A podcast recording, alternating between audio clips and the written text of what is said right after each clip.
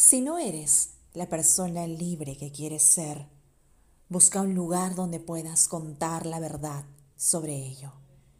Contar cómo te va con todo. La franqueza es como una madeja que se produce a diario en el vientre. Tiene que desenrollarse en algún lado. Podrías susurrar de cara a un pozo. Podrías escribir una carta y mantenerla guardada en la gaveta. Podrías escribir una maldición en una cinta de plomo y enterrarla para que nadie la lea por mil años. No se trata de encontrar un lector, se trata de contar.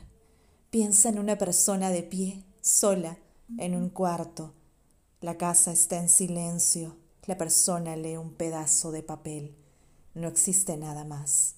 Todas sus venas se pasan al papel. Toma la pluma y escribe en él unos signos que nadie más va a ver. Le confiere así como una plusvalía y todo lo remata con un gesto tan privado y preciso como su propio nombre. Anne Carson, poema que hoy hemos compartido en este canal de Spotify denominado Podrías. Síguenos con más poesía hecha por mujeres.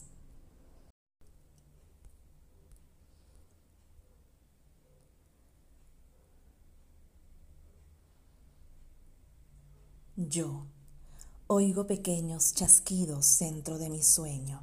La noche gotea su taconeo de plata, espalda abajo. A las cuatro me despierto pensando en el hombre que se marchó en septiembre. Se llamaba Lao.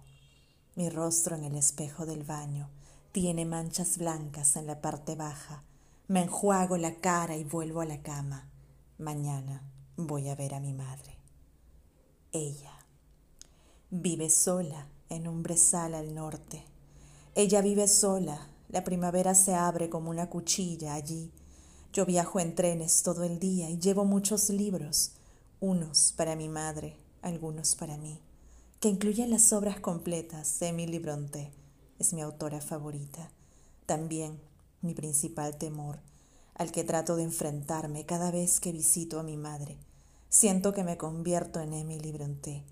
Mi vida solitaria a mi alrededor como un páramo, mi torpe cuerpo recortándose sobre los barrizales como una apariencia de transformación que muere cuando atravieso la puerta de la cocina. ¿Qué cuerpo es ese, Emily, que nosotras necesitamos? Otros poemas de nuestra gran poeta Anne Carson. Espero que te hayan gustado aquí en nuestro canal de Spotify. Lady Loaiza te invita a quedarte en una próxima.